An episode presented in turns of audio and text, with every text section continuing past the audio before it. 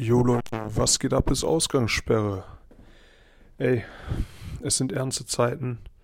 Es ist äh, eine schwierige Zeit für alle, glaube ich, aktuell.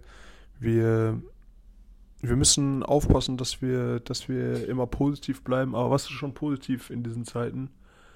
Ja gut, jetzt außerhalb von äh, vielen Corona-Tests auf dieser Welt momentan.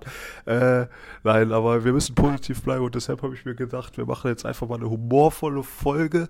Ich versuche hier ein paar Jokes zu reißen. Ich muss aber sagen, ich bin nicht wirklich gut vorbereitet. Ich habe mir so zwei, drei Sachen zurechtgelegt, das muss ich schon zugeben. Also ich, nicht alles, was hier gleich kommt, ist spontan.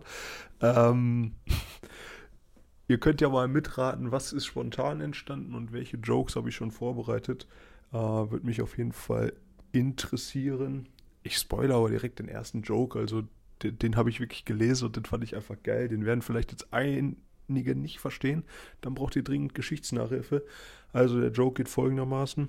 War ja klar, dass das Coronavirus in Europa zuerst bei den Franzosen auftritt, weil die haben ja keine Abwehrkräfte. also es kursieren, glaube ich, viele Jokes gerade um Corona und es ist jetzt auch nicht lustig, sich über irgendwie, irgendwie Klopapier Engpässe lustig zu machen oder sowas. Hm.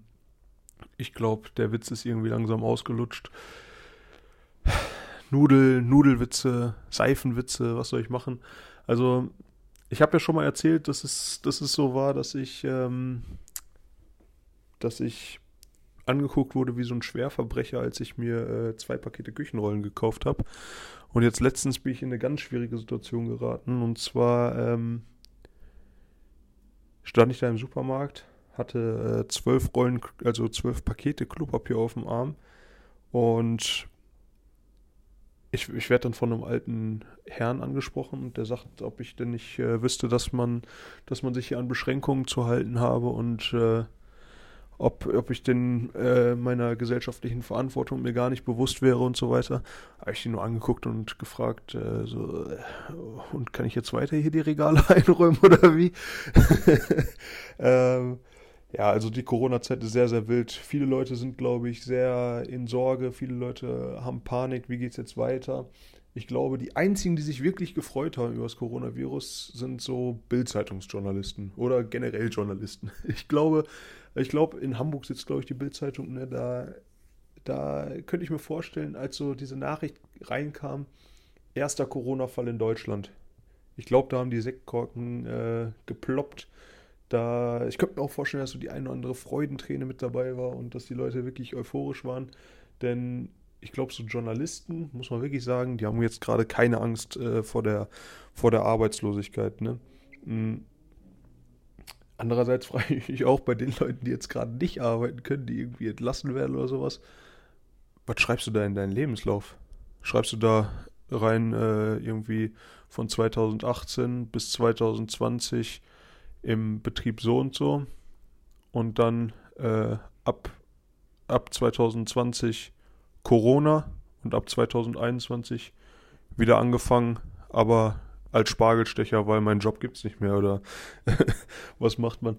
Und andererseits, was machen zum Beispiel DHL-Paketboten? Äh, also die haben ja gerade richtig, richtig viel zu tun und das nicht nur, weil die Leute irgendwie nichts mehr äh, oder mehr nach Hause bestellen. Das ist, glaube ich, nicht das große Problem. Das große Problem für DHL-Boten müsste es eigentlich aktuell sein, dass die ja keine Ausrede haben, dass sie die Leute zu Hause nicht antreffen. Also du kannst ja jetzt nicht, nicht einen Zettel in den Briefkasten schmeißen, ich habe sie zu Hause nicht angetroffen.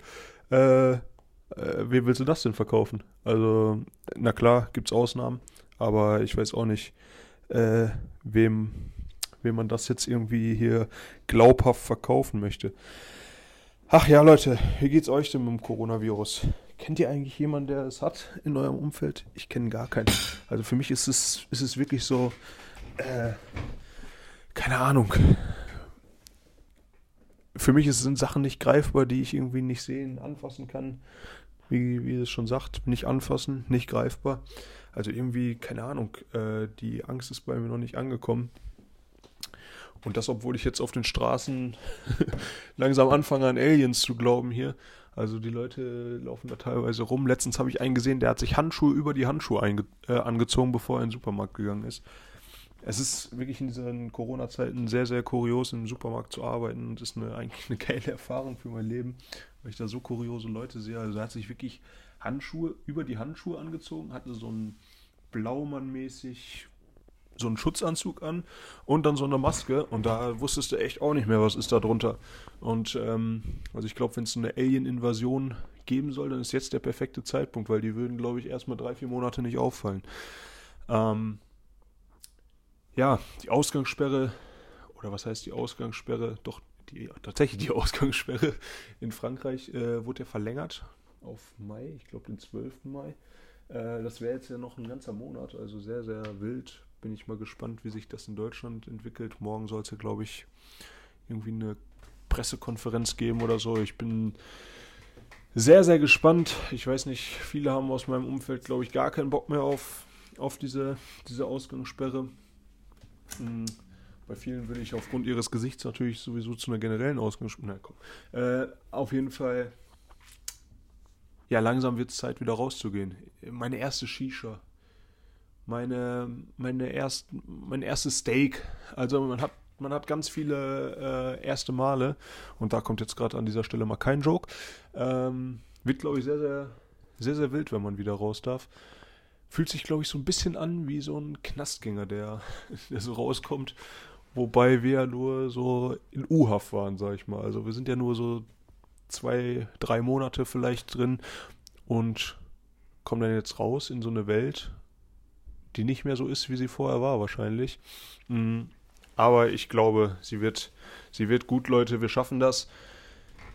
Ja, äh, keine Ahnung, was ich jetzt noch weiter reden soll. Deshalb höre ich jetzt einfach auf zu reden. Das war Ausgangssperre. Ich glaube, es war die lustigste Folge bisher.